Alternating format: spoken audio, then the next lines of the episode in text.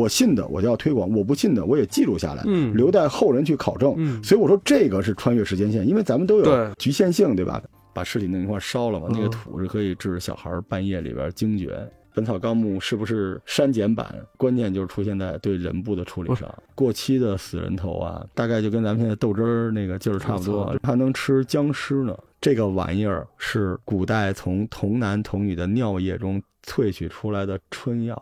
就如果你们家小孩鬼剃头了，你可以把它 的屎呼呼脑袋上，自己尿在滋到自己的腋下，我靠，这个姿势啊！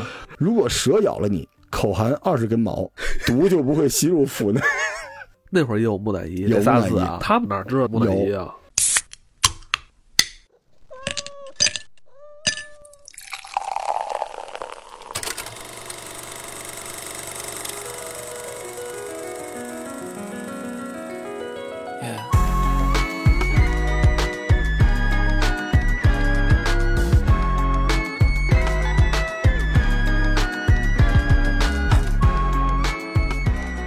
众朋友们，大家好，欢迎收听我们头号玩家啊，我艾文。哎，我老罗，今天听老罗给咱们讲讲这个《本草纲目》，咱上小学课本都学过。我们今天啊，尝试以一种略带神秘和这种 黑暗氛围的视角来探讨这个《本草纲目》。《本草纲目》是一本什么书呢？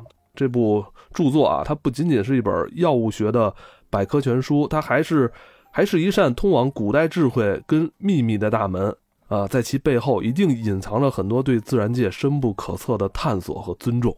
其实是一挺厉害的书，嗯而且如果仅从医学的角度上来说啊，虽然很多人说它是医学头号大 IP，但是近些年来，《本草纲目》也是被中医圈里边非常剧烈的抨击过，嗯就说它其实对于临床、对医疗的指导性不强啊，各种各样的人都在说。而且您知道，我们中医里边是有中医的四大名著的，啊，《黄帝内经》《伤寒杂病论》《神农本草经》和《难经》，中医圈的里边公认的四大名著，嗯并没有《本草纲目》。为什么这四大名著在国际上啊不像《本草纲目》那么有名呢？就是因为其他的这个药理里边的核心都是阴阳五行，嗯外国人就觉得太玄学了。但是《本草纲目》看起来更像植物学，更像是药理。就是说，《本草纲目》现在再看比较易懂，比较大众，是吧？对属于这种大众传播读物。对，就为什么您说它是一个大百科全书呢？就因为它是一图册，《本草纲目》里对，面它是有图的确实有图。是吧？特欢乐哈。对对对，就是您看现在的这些版本的《本草纲目》，这图很多都是高清重制了。你要看那个过去的，尤其是金陵版的，画那个图，包括里边有大量的动物啊、矿物质，什么都挺有意思的。说《本草纲目》之前，咱们还是得先说说李时珍。哎，呃，李时珍啊是明代人，在当时来说，他算是一个医学家吧。当时是医生嘛，很标准的一个医生。嗯而且他也是凭借自己啊对于这个植物的这种多样性进行了很多研究，里边就涉及到了非常多的这个植物学的东西嗯内容。嗯，而且这些植物到现在就是咱们还非常熟悉，还在用，是不是？嗯，因为我经常看到很多节目啊，或者很多看到很多视频，经常会说，哎，哪味药或者哪个植物，说这东西在《本草纲目》里有记载，哎，就感觉这个书啊跟咱们生活一直还是贴的比较近的，但是好像看的人好像不不多，嗯，偏民俗了。是吧？其实，在清朝有一个叫《本草纲目拾遗》的一个书，然然后那个书没什么流量，但其实他对《本草纲目》里边的一些东西又做了增补和修改。啊，那这本书它严格来说不能算是一本教材吧？什么中医药大学不能不能 课外阅读读物吧，只能说哦中医的那个四大名著还是更专业的。但是啊，但是如果如果说您就是真正学中医的，然后学的人不是那个四大名著，是中医基础、中医诊断、中药学、方剂学、中医内科学、中医妇科学、中医儿科学、中医外科学、针灸学这九门，就没有没有《先学本草纲目》没有，一定没有 四大名著也没有因为你经常会提到一个词啊。叫什么野生中医爱好者，野生中医爱好者特别喜欢这个翻看《本草纲目》，是是是，翻完了还骂街。《本草纲目》背景里边，我跟您说一特逗的事儿啊，就中原王朝，嗯就从汉朝开始，差不多每隔五百年就会修订一遍全中国的药理。每过五百年，就是这王朝更迭，他有钱了，人民的生活水平比较重要了，他开始把全中国跟中药有关的修一下。为什么呢？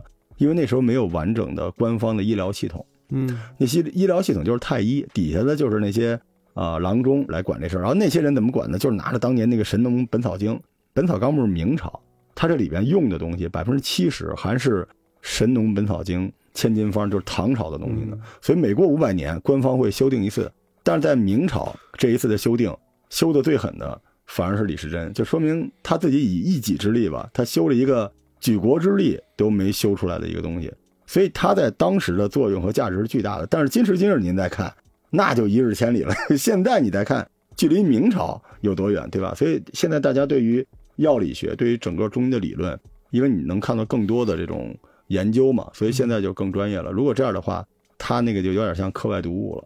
只是现在大家对那个热爱，是因为它不光里边有咱们刚才您说的跟那个药理有关的东西，还有很多民俗，还有很多文字占卜的记录，甚至当时有很多这个少数民族啊，它有一些比较有特色的治疗方式，其实在那里面都有。所以这个书现在看起来是一个乐儿，挺有意思的。嗯，但如果你现在拿这个书里的很多东西去给人看病，那就真的会出挺大的问题的。嗯，嗯，这个李时珍是一个，应该是一个医生世家，是是吧？是，呃，他终其一生呢，也是埋头于这个当时的医学，想要挖掘这个各种草药之间对于人体之间的这种微妙关系。是是是，他研究了很多啊，他的生命也是充满了这种传奇。嗯，不仅仅是他的最终的这个这种成就，更多是他这种精神。因为嗯刚才你提到李时珍 很不容易，当你深入挖掘这个人之后，你发现他这个一生都非常的值得我们去去去好好学习一下。其实他这一生真的是逆水行舟。您知道，在明朝当医生就特别难，那时候医闹比现在厉害，嗯就来不来的就给你砍了。民间也这样吗民间民间也这样。您说为什么那时候那些医生都是游医啊？就 是你琢磨琢磨，游着游着出问题了，就换地儿了。你看，像许仙、白娘子这组合已经算相当不错的了，哦，对，对吧？许仙是开药铺的，是吧？对一马一开始开一开始开药铺，有了白娘子之后，他才敢敢给人问诊。那时候啊，药铺都是坐商，就在这个地儿，因为药铺呢就在这个他那地儿不是齐州嘛，在齐州周围收药，他跑不了。然后这个医生呢是铁打的药铺流水的大夫，哦所以医生一旦在这儿治不好，就换地儿了。看有人那个泼在大马路上那个药渣子，你就知道哟，一看这家把这药换了。这我别去了，去了挨打。一看，哎，没没药渣子，还行，还用我的药，我就进去说，哎，我再给你复诊一下。那时候医生都不容易，哦，李时珍当时就这样，他爸死活不让他行医，他爸是当地一特有名的名医，但李时珍之前是科考，一直三次没考上嘛，没考上大学。没考上大学，说你别干我这个，我这不行，你哎，这个按理说不是医学世家都挺愿意传自己这个手艺的吗？但是那时候行医是挺困难，因为您知道明朝这个朝代哈，天灾人祸都特别多，嗯瘟疫、鼠疫嗯各种各样的问题，所以那个时候他爸不愿意让他行医。但李时珍从小他真就是不是说因为考不上科举，他考科举就是他爸逼着的，嗯，他自己就想当大夫，就想给人看病，想去这个悬壶济世吧。他为什么要写《本草纲目》呢？是因为咱们说过，这个各朝各代不是要修本草吗？但是明朝没修这个事儿，导致李时珍出去呢，一方面是采药，一方面呢就是给人看病，发现很多人拿着这个过去的这个千金方啊，《神农本草经》是对不上的。一个就是这这些植物矿物发生比较大的变化，对对还有病情也发生变化，是，这就是出问题了。所以当时很多人说李时珍你给人看病不对，因为你没按照那个嗯，书上来，李时珍就跟他们所有人说书错了，我要重新弄一本书。哇，这当时很大胆啊！所以说李时珍是逆他是一个当时来说医学革命者。对修复草药学时间线的奇男子，对，穿越了因为这个这个地球范围内的气候都发生变化了，是的这个药跟人得的病都变了，是的，是的，它肯定需要这个重新做一次这种革新。对。而且您看啊，《神农本草经》上面记载说是神农写的，这个胡说八道的。但是上古时期里边有很多用占卜的方式，所以《本草纲目》很多人喜欢它或者说黑它，是因为什么呢？就因为里边有太多匪夷所思的东西。所以李时珍呢，在那些东西底下都做了注释，不是咱们想象的。很多人就说李时珍不靠谱，就是胡说八道。那里边什么那个呃烧尸体的那个土啊，然后裹尸体的布啊什么的。但是其实如果你真的看过《本草纲目》，李时珍在那上面都会有标注说这个不可信。但是我作为纲目的编辑者，就我做的是数据库，所以我的使命是。我信的我就要推广，我不信的我也记录下来，嗯留待后人去考证。嗯所以我说这个是穿越时间线，因为咱们都有局限性，对吧？比如今天咱们说很多事儿都是玄学不可信，万一过了十年、二十年，有很多神话传说就是科学的，嗯那咋办呢？所以咱们的使命是把它记录下来。《本草纲目》呢，因为这件事儿，其实也是背了很多黑锅的。这个我看看来李时珍还是一个很有大局观的人啊。是是是，对，但是在他这个采药的时候啊，也遇到了很多这种非常奇异的生物跟这种自然现象哎，他把这些也都收录在这个纲目里了。特别像《山海经》明朝版，啊，对吧？里面，他真是自己身体力行出去上山上采去。但是你想想看啊，他写《本草纲目》这么多草药，这么多事件，但是一共写了三十年。您虽然觉得就是一个人三十年很长，但如果要做这么多的东西的话，是不是就古代人寿命也短呢？对？一共啊，这上面是一百多万字，五十二卷《本草纲目》，然后记载了药物名称、地名、采集方法、制作方法、药性、药理、药效，然后全书收录了一千九百三十二种药物，不可思议。然后验方里边有一万一千零九十六个验方，说白了就是很多人后来吐槽《本草纲目》一个特别大的问题，就是录而不验。我现在知道，比如说这个药是用来治您这病的，对吧？嗯但我为了记载，我会告诉他这个药在各朝各代还能治一百个病，但那一百个病我就没法验了。这就是李时珍遇到的问题，所以后来有很多人就黑《本草纲目》，说上面很多东西就是录而不验。但其实《本草纲目》还是很超越时代，因为它的那个分类方式挺奇怪的。在那之前呢，都是现在那种，呃，玄幻小说里边什么上品、中品、下品、极品，都是这么来分各种各样的药材。但李时珍这个地方，它是按照这个药物的自然属性进行分类的，无机的、有机的、矿的、草类的、蔬菜类的、动物类的，这挺神奇的。对，这在咱们看来，好多可能都不能算是这个所谓的药材哈，嗯，它它也归归到内了。世间万物皆可入药。所以说，他是截止到他所在的朝代，所有他能找到的古代的医学的典籍，他嗯全找了，全都有。然后他这里面他是要修正的，他并不是完全去创造，就是他每天干什么呢？手里有一本，上面有一单子，这里边有二十味药，我每个我都要看一眼，是真的假的，它到底长得是不是那个样子，它的药性是什么样，他每天就干这个。当代神农不仅只有植物啊，嗯应该还有矿物，矿物动物动物，咱那天录的那个龙骨啊，啊，就是这里边的，不光有动物啊，还有 人类，人类也算动物，而而且还有很多那种异常现象。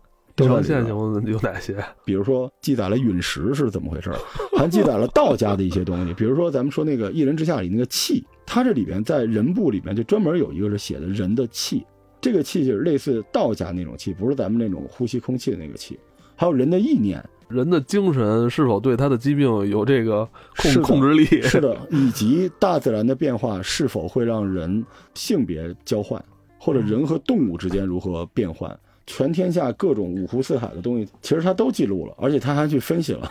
有没有特牛逼、特离奇的？我们找找找俩。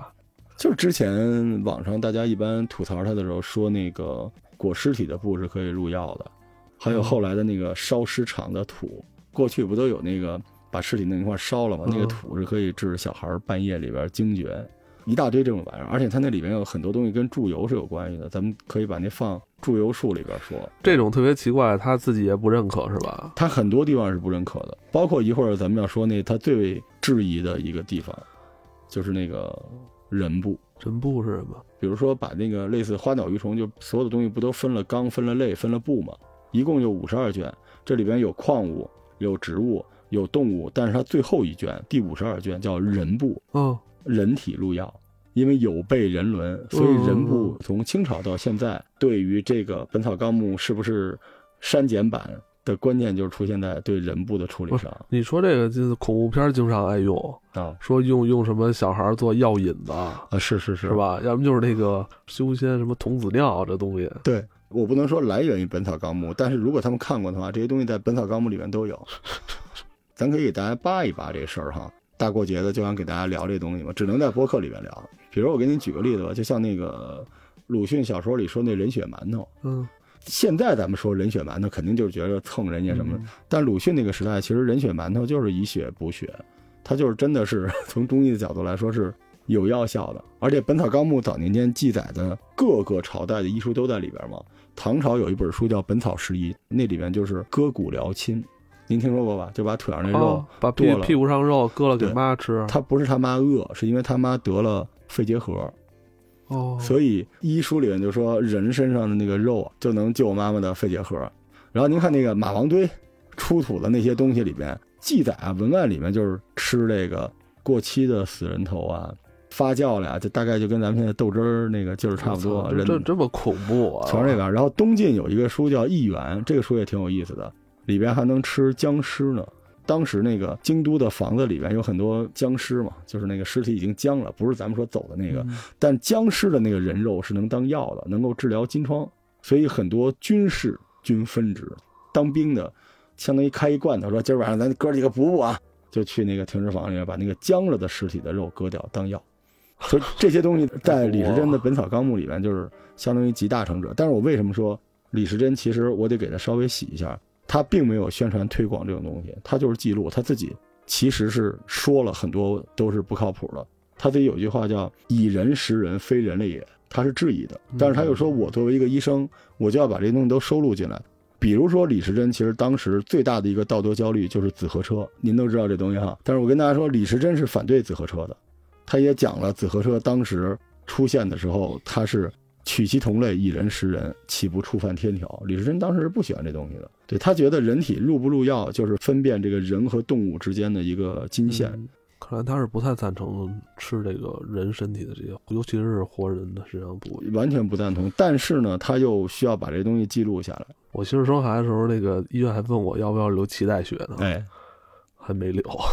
如果留了弄干细胞省点事儿了。日本就是从那里边提干细胞啊，所以你说中医被人黑这么多年，现在直接赶上细胞医学了，又回去了，干细胞啊，哎，反正这东西吧，这是它只要出现在这个在任何时代都具有争议，嗯都具有争议。嗯，这东西不好说，嗯还是大家看个乐儿呗，对吧？是比如说啊，新版本的《本草纲目》里边也有人部，这人部里边有七个药，嗯，第一个是爪甲，其实就是爪子，就是手指甲和脚指甲。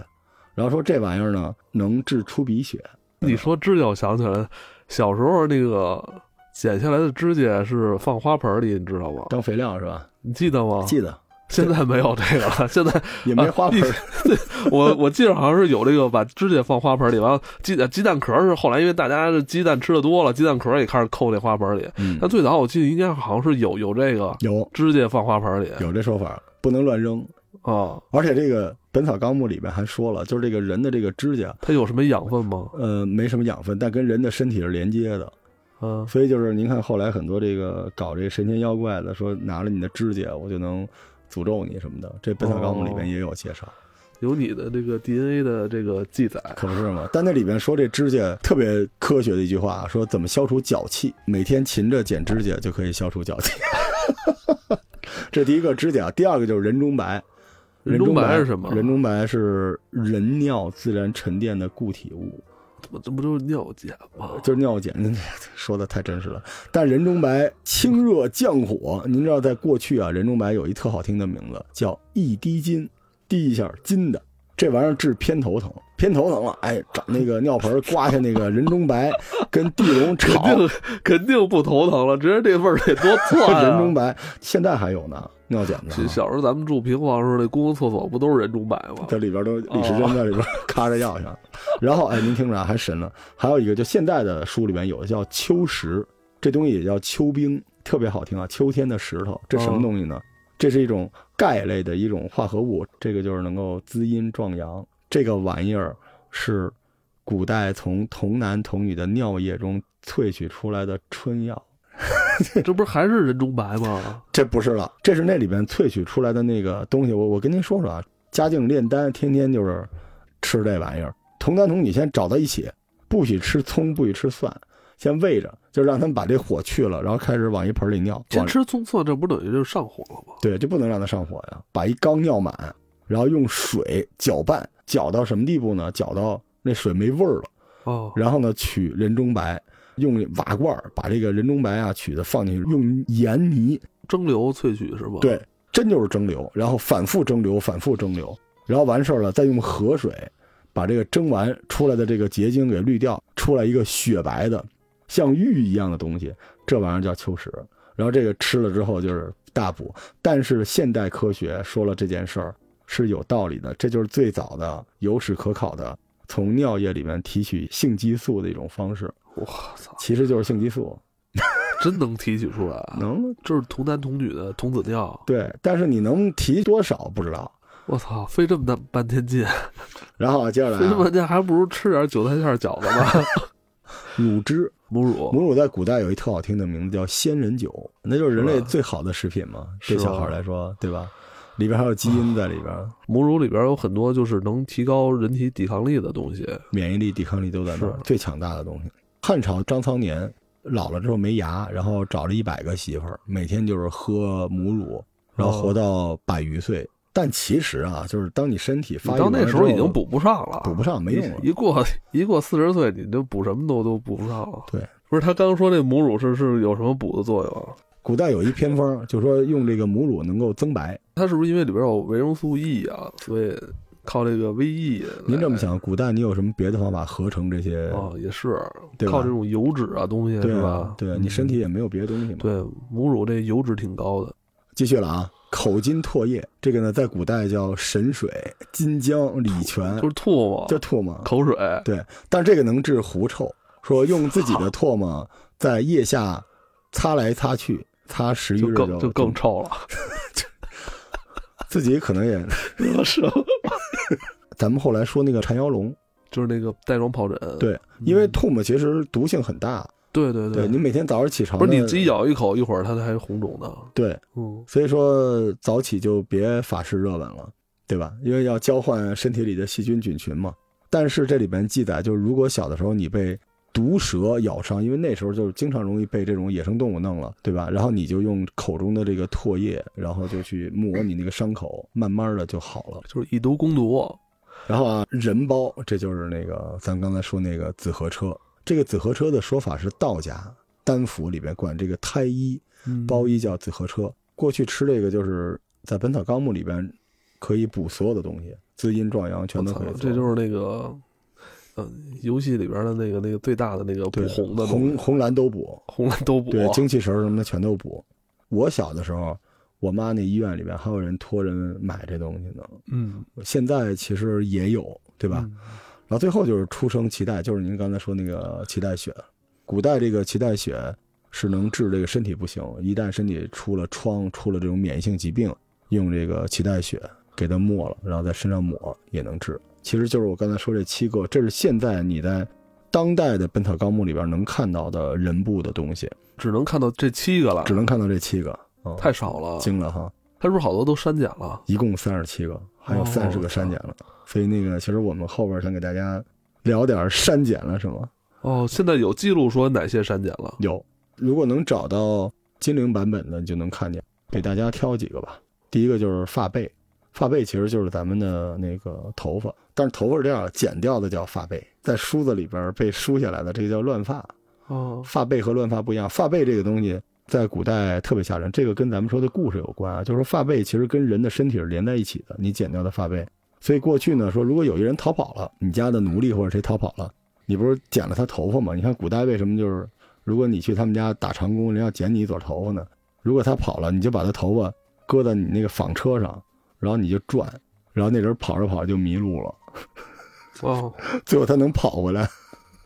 啊，后来说那个去理发店，那头发就别乱扔，就是跟这个有关系。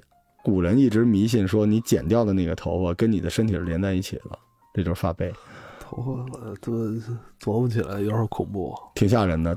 但发背其实治小孩的这个经热百病的好多这个草药里边都是那个叫什么去就去火哈，啊，都是去火。这么多去火的药材，有必要吗？有那一两副像陈皮不就是 就可以吗？但是它其实副作用不一样，因为陈皮还是很寒凉啊，哦，对吧？你给小孩就肯定不能用这东西，而且去火有很多种方式，有的是泻，对吧？有的是疏导嘛。去火这东西是一个一个范围比较大的一个说法。后边的中医这个温病理论很多都是走这个方向的，就是要把这个火给去掉，就自然而然的解决问题了。刚才说到乱发，乱发有一个更有名的一个叫法叫血余炭，就是血多余的，然后把它弄成炭。就有时候你到中药店看的一块一块黑的那玩意儿，像炭一样那个，那就是我刚才说的，就用梳子梳下来的头发，把它给烧成炭的样子。这东西呢治咳嗽，尤其是小孩儿咳嗽，就把这个研成沫儿给他喝了就好了。所以您记得小时候有一传说吗？说小孩一直咳嗽或者是不舒服，就给他弄点那头发丝儿，和弄和弄，给他烧了，就跟那个香灰什么似的那种东西，给他喝了就好了啊。然后后边就比较那个了，头垢就头皮屑我操，这东西也有人吃啊？啊，叫过去的名字叫百尺霜，就专门拿梳子梳梳下来那东西它白的，吃完有什么？其实是治前列腺的。过去叫淋闭不通，淋就是这个下三路，就尿的不痛快，然后这玩意儿哎就可以，而且还能治什么呢？飞丝入目，眼睛里边进脏东西了，拿这个头皮屑往眼睛里一揉，那个丝儿就揉下去了。对，而且还治那个霍乱啊，小孩霍乱，口服少许。太暗黑了，听一乐啊！大家听乐啊，大家千万千万听乐乐啊！耳塞，这其实就是那个耳屎啊。头皮屑跟耳屎我都有，还挺多的，有有那你就是收吧。那你就是药斗啊！你开玩笑呢？不是，我待会儿跟您说，您浑身都是宝啊！真的，耳塞啊，耳屎，你知道治什么吗？治那个蛇咬，就是有蛇虫咬你，然后那个你把这耳屎涂在它咬那地方那得，他妈多少耳屎啊！多来几个大人嘛。嗯，我跟你说，反正就是，我说我现在不监听了，我不戴耳机了，因为你监听了一一一录一下午好几个小时，然后你回去剪节目又好几个小时，这一天你听十个小时，我跟你说，你这耳屎立马就满了，是吧？那就可以，就是不怕大蛇蚊虫满耳道都是耳屎，知道吗？因为你听的太多了，那还有这个吸头垢，膝盖上的泥儿。我操，啊，这泥儿呢搓下来，然后烧成灰儿，它能够治外伤。然后牙齿补钙，治这个起痘，然后人屎。这节目吃饭的时候别听啊，黄龙汤您听说过吗？在古代就叫大便，这东西就是刚才不是说人中白吗？哦，这个叫人中。黄，但人中黄严格来说不是那个屎，它是把甘草倒在一个竹筒子里边，甘草，甘草，是是那个是甘甜的那个甘草，对对对对，甘草，哦，把那个草搁在一竹筒子里边，然后这筒子两头封住之后，放在粪缸里边，然后冬天放进去，春天取出来，好家伙，在那个通风的地方晒干，晒完之后把这竹子打开，然后里边那东西啊叫人中黄，就是其实也可以理解为甘草，但是呢需要被粪水浸泡，这个玩意儿不得了，就是什么呢？热病、狂躁症我说这这东西这东西去火的，啊，这也也去火，去火毒啊，这去个去火毒这对，个，这非常厉害，这个我操，我觉得以毒攻毒。对，就是你要是不好好的给人家吃屎。我跟你说，这个就是早先我我认识一个那个广东的一个哥们儿，嗯，那时候就特特别有意思，不是不是不是，我们俩一块儿吃饭，就是 听我说，我们俩吃饭就是他觉得吃什么都是补，但是他所说的补跟我理解的补不一样，嗯我当时理解就什么叫补，就是吃人参，哦这东西叫补，或者你吃一个什么。吃点什么那种保健品是补，嗯但是在他眼里就是吃白菜，白菜也是补的。后来我理解了，就是他，就是他对那个食补特别有那个有理解，怎么样？他他对食补理解比我要多，所以他他每看到一种食物，就认为这东西是能补自己身体的某一部分。真的，我还有我发现不是他一个人，后来陆陆续续认识好多这个广东本地朋友，他们好像都对这个食物所谓的这个补性啊，那都特别了解。哎，你不是老去广州吗？对，是不是？对我挺支持这个。他他们就是对这东西还还什么东西是温的，什么这个这太凉了，他们都特了解。您说那个北方人说那补呢，就是在原有的生活基础上打一个大的补丁。啊，他们那补就是每天你生活都在卸，都在往外走，所以就是什么就都往里边补着，什么都是补的。所以它其实是一个，我觉得是一世界观特辩证，就所有的东西都可能有的正面和反面的东西吧。哦，好，我觉得他当年跟我说吃大白菜，我说你来北京了，就吃 就跟不是你吃那个砂锅大白菜，然后他说这东西特补，然后我到现在也没明白大白菜补什么，维生素吧？大白菜温补。但是在广东街头，你要嗯吃这大白菜，它也是正经是道菜的。你要是在北京，嗯你来我们家给你炒一大白菜，嗯 你就嗨。在广东其实还是那么回事儿呢，大白菜比菜心儿贵。是吧？对啊，牛逼，大白好。，咱们回到吃屎啊，这个继续聊小儿胎屎，这就是小孩儿胎屎的哎胎屎这个东西呢治恶疮，而且还治鬼剃头。就如果你们家小孩鬼剃头了，你可以把这个屎，呼呼脑袋上，呃，太可怕了。这这个，嗯，哎，你刚才说小孩儿，这是多大的岁数的小孩儿？人都说了嘛，那个十七岁小孩儿，对十七身高一米八五。我知道这样的，秃一头，我带孩子去那个儿童医院看病去，我操！就一个科室前面站了仨大个儿，我说你们都往后稍，然后说你戴一眼看穿着校服呢，十七了。我说你怎么还？我说你你怎么还看着儿童乐？他说我十七岁，嗯，我十七岁，我操 胡子一把了是吧？那种行吗？胎史应该作为胎，就是两岁以后就没有了。说胎史都是早年间的。哎，那你就是说，所谓这个童子尿这个东西，一定是就是在这人经历房事之前才有用是吗？呃，严格来说，可能还不能那么算童。不是现在不是还自己解决吗？那这这个还还有，肯定没用啊。他说的童子其实不是后来说的童子的意思，因为古代其实那个小孩儿结婚也早，对吧？对。他说那童子其实还是几岁小几岁小孩，他主要是怕你身体里边有很多。后来摄入的脏东西，脏东西，他不是咱们说的那个得的病多，身体的血也脏了。对，那老张现在还没对象呢，五十岁了。你说他那童子尿，他可能就是尿。不是老张是哪老张啊？天津的，做玩具做那场景，对吧？他现在那尿有什么用啊？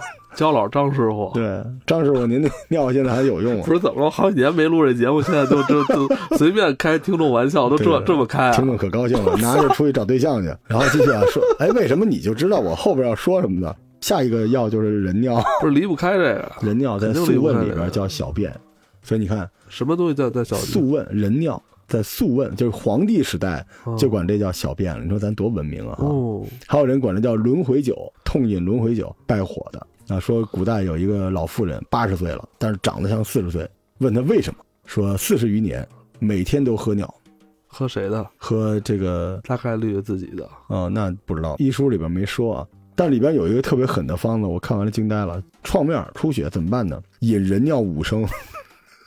这不不是这感染啊？这个。这问题是五升，这得吹多久啊？五升扎皮五扎。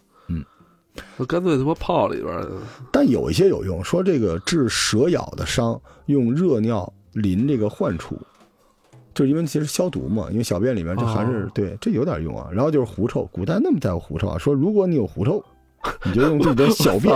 狐臭他妈在古代也是一个他妈大病，常见病。但他这个姿势有点难拿，说既用小便趁热淋两腋下，就是自己。自己尿在滋到自己的腋下，我靠，这个姿势啊，倒立吧，会先会瑜伽，不是先先练倒立，要不就先靠墙先倒立，那然后拿你你双手倒立，然后找找你家里人给你把着，给你把，这男的行，女的不太行吧？对呀，那让家里人给你把着尿的尿尿的。大过年的，你说这节目啊，这我们为了科普啊，然后往下临时临时就是其实就是尿结石。把这个尿结石取出来砸碎了，然后哎喝下去能治什么呢？能治尿结石，怎么样？服吗？古代的这个药哈。然后这个哎，屁石挺有意思的，就是这个怪癖的癖，这个就不是药。我就说它有奇异现象嘛。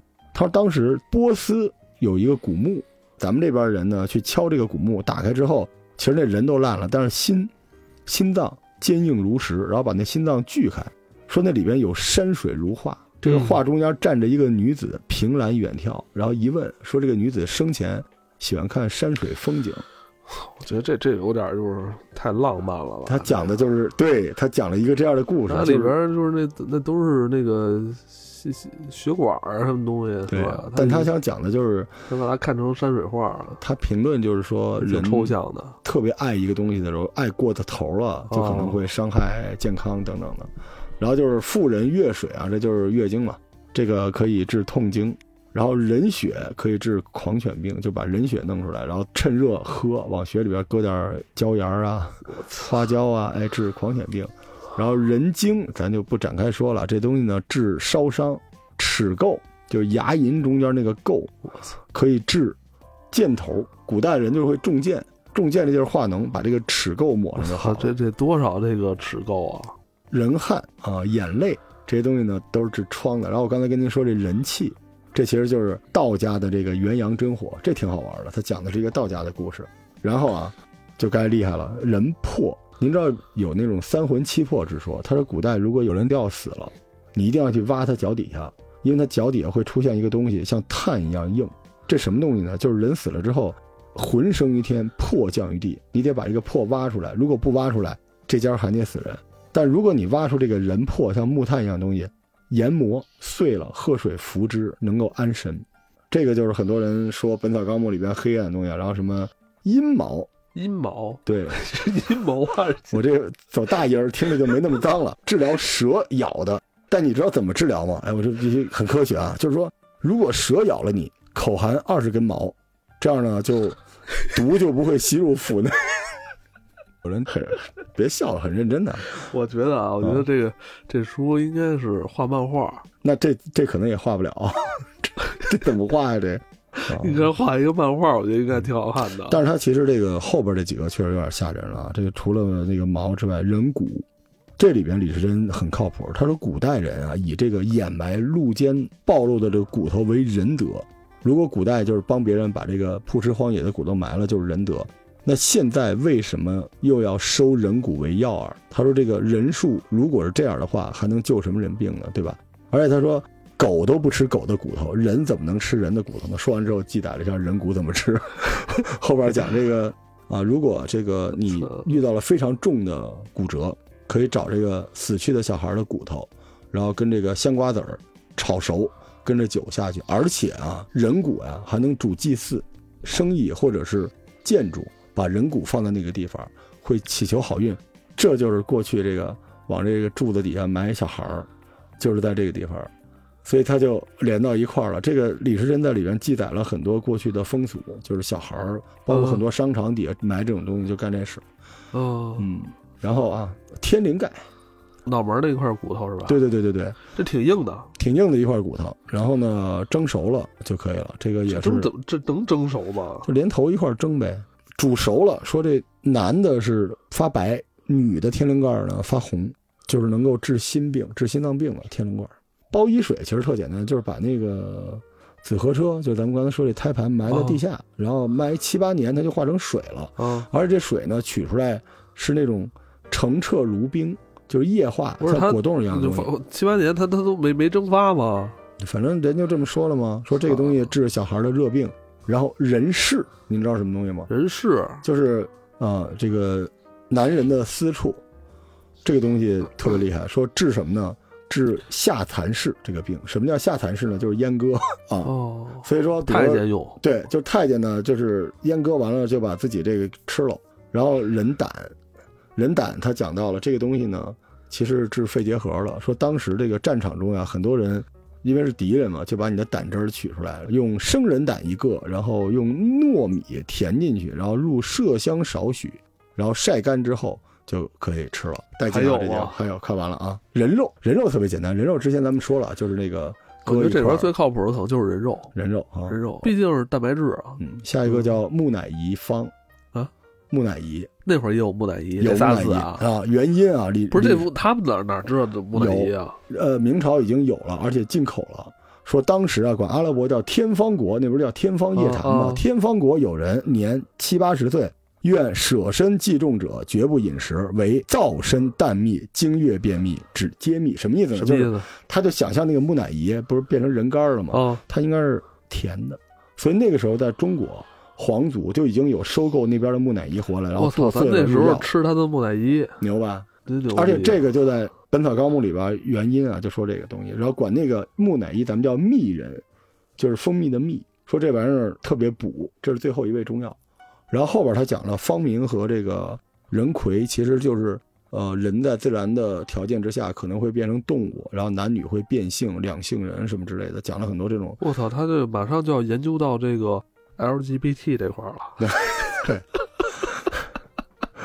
马上涉及到少数裔了。是他咱们这个能研究到这块儿，我觉得而且而且他是科学的研究，他不是说突然就变成大妖怪了，他是说为什么我觉得他肯定是他研究变性这事儿，肯定是对对于很多是不是？哎，对，明朝不就有这个龙阳之癖吗？是不是当时皇上这个龙阳之癖，在他们这个在他们看来，他他发现点什么不对劲儿说？春秋战国就有龙阳之癖，但您又说着了，他们是不是他们是不是这些就是所谓这个这些太医啊医生想研究这个？他其实甚至是有点浪漫。比如说，老张一直特别喜欢一男的，后来因为他一直爱这个男的，结果这男的就突然就有一天变成了一个女的，然后产下了老张的孩子，然后这女的就又变回男的了。然后老张没办法，就只能自己养这个孩子。但因为他对这个孩子的爱，所以这他妈有点像《聊斋》哦！对老张突然就有了奶水，他就鼓励这孩子长大，这孩子断奶，这个老张又变这这回去了。俩人全都可以转，对，所以我可以转成女的给你生，你可以转成女的给他哺乳。他就说这就是因为因为爱 李时珍，哦所以大家哎去看这个挺有不是，意思的。那你刚才说这个确实有道理，因为我身边有一朋友就是得了一个病，嗯他是一男性啊，嗯中年人了，但是他现在就是就是他去看他这个乳房突然增大，而且哦分泌那个好像叫什么泌乳素增多，嗯，后来他去看了，您这还是《本草纲目》里的故事吧？不是 哦，这是真事儿，他就去看了，然后发现确实男的也会突然分泌大量乳汁，但是你看李时珍他会记载这个，他会在记载完了之后，他会有一个时针评约。我嗯我来点评一下，嗯他会把这个找一个理由，他大概找的理由就是因为当时人在那个环境之下，他做出的一些选择，就是你现在身体发生的所有的问题，都跟你的选择、跟你所处的时代是有关系的。所以这个书到后边是有点意思啊有点哲学的意思啊。是是是，对，如果大家喜欢呃录点这种奇怪的东西，可以去好好看一看《本草纲目》这本书吧。这今天这期这个老罗准备这个料挺足的啊，人部全都给大家说了，是不是对，但是道个歉哈，如果正在吃饭，哦，年夜吃饭晚上的就更香了。。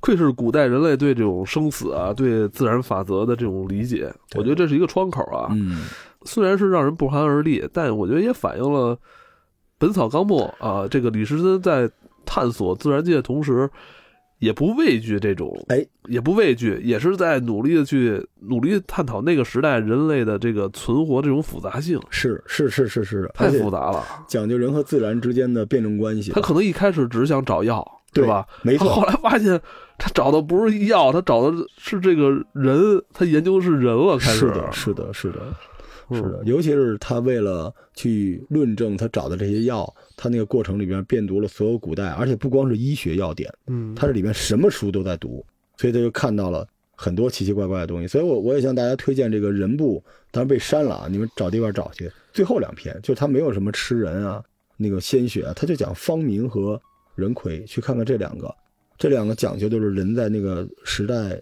巨变的时代之下，它会跟环境发生的那种终极的冲突，其实挺有意思的。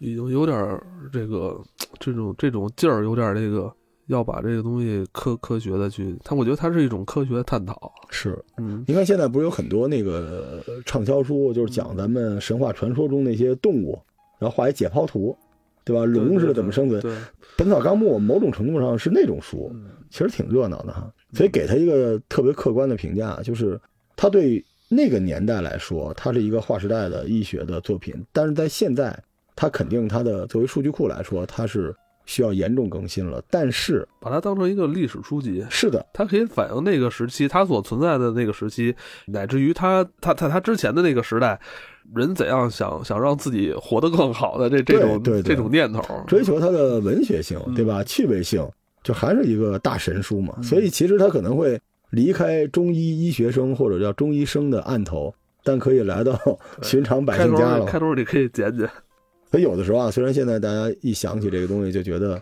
挺黑的、挺好玩的，但其实你想再回到李时珍本人这个人身上，当年行医三十年，后来为了让王世贞给他发这个书，又去考古了十年，他出这本书，他没想那么多，对吧？没想过流芳千古，就是想把眼前这事儿做了。